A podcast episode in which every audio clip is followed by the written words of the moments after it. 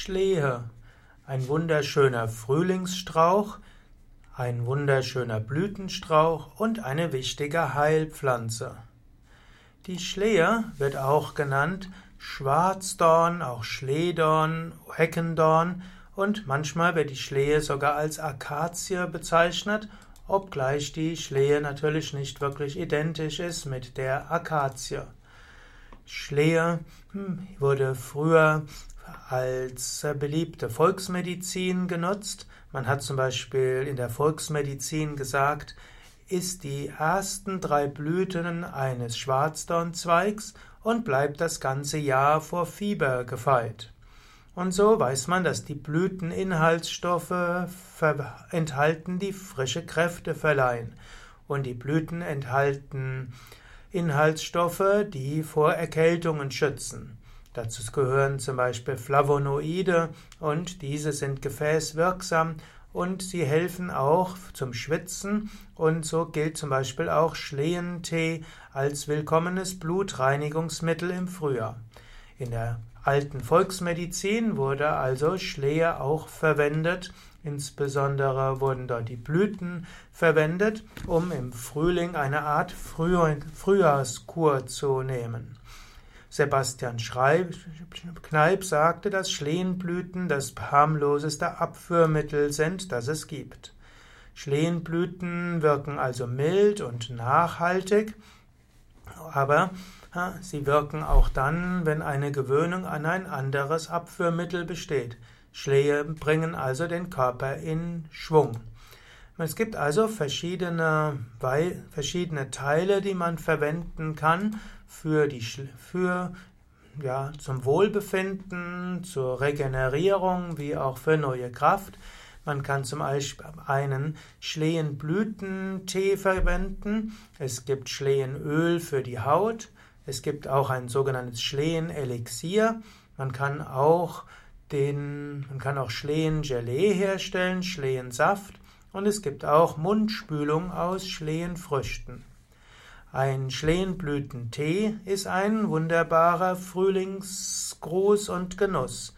Du nimmst zum Beispiel eine kleine Handvoll Blüten im Frühjahr und streust diese dann in den Tee und äh, lässt man lässt erstmal, man lässt erstmal das Wasser erhitzen, lässt es dann abkühlen auf 60 bis 70 Grad und anschließend gibt man eben diese Handvoll Schlehenblüten in dieses 60 bis 70 Grad Celsius warme Wasser hinein.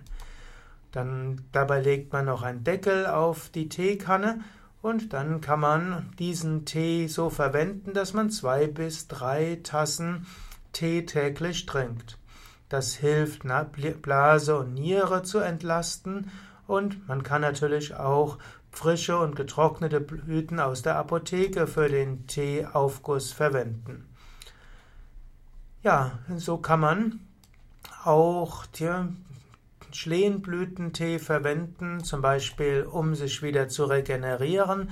Angenommen, man ist nach einer Erkältung oder Grippe irgendwo erschöpft, dann kann auch Schlehenblütentee helfen. Es gibt auch den sogenannten Schlehenblütenelixier, das man zum Beispiel auch in der Apotheke bekommen kann. Es gibt auch eine Schlehenölen-Frühjahrskur für die Haut. Man kann Schlehenblütenöl zum Beispiel in der Apotheke bekommen. Manchmal spricht man auch von einem Schlehenblütenöl, wenn man hm, letztlich Mandelöl mit Schlehenblüten zusammenbringt. Es gibt auch, die, man kann auch Schlehenfrüchte verwenden. Schlehen, irgendwann kommen die Früchte, die spät im Sommer kugelrund und blau sind. Sie erinnern so ein bisschen an Pflaume, Zwetschge, Mirabelle. Und diese sind nämlich aus der Schlehe gezüchtet worden. Letztlich ist die Schlehe die Urpflanze, aus der Pflaume, Mirabelle hm, und auch Zwetschge entstanden sind. Und so spricht man ja auch von der Schlehe als Haferpflaume. Auch Schlehdorn und Schwarzdorn sind Namen für die Schlehenfrüchte. Hildegard von Bingen hat Schlehenfrüchte zum Beispiel empfohlen für Gicht wie auch für Magenschwäche. Schlehenfrüchte enthalten Gerbsäuren, Fruchtsäuren, Säuren, Mineralien und Vitamin C. Und so kann man Schlehenfrüchte auch verwenden hm, für ja, gegen Zahnfleischbluten und Zahnfleischerkrankungen. Schlehen kann man auch trocknen und diese können beruhigen und können auch einen aufgeregten Magen-Darm-Trakt beruhigen. Es gibt auch Schlehensaft. Man kann die Schlehenfrüchte zum Beispiel in einen großen Topf geben, sie mit kochendem Wasser übergießen, bis die Schlehen gut bedeckt sind. Das lässt man einen ganzen Tag, also etwa 24 Stunden so stehen und danach siebt man die Flüssigkeit ab, erhitzt sie wieder zum Kochen und gießt sie erneut über die Schlehen. Auf diese Weise kann man das fünf bis sieben Mal machen und nachher hat man Schlehensaft, den kann man abfüllen und verschließen. Ja, das sind jetzt natürlich nur ein paar, hm, ein paar Tipps, was du machen kannst. Natürlich, man kann auch noch Schlehengelee nutzen und das kann man, kann man auch wiederum für Gesundheit verwenden. Du siehst also, es gibt viele verschiedene Möglichkeiten, Schlehen zu verwenden. Schlehen, also eine interessante Pflanze, eine Pflanze, die im Frühjahr wunderschön ist, eine Pflanze, die wunderschöne Blüten hat, die, das, die später auch Früchte erzeugt. Und das ist etwas, was man in der Naturheilkunde verwenden kann. Man kann es in der Ernährung noch nehmen.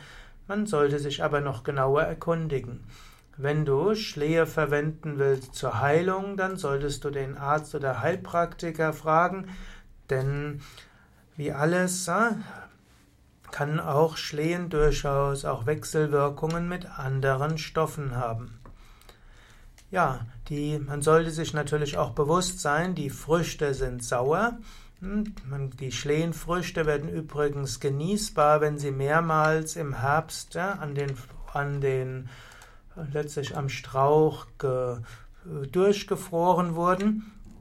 Ansonsten wird man sie nur in kleinen Mengen verwenden. Ja, soweit ein paar Anregungen zur Schlehe.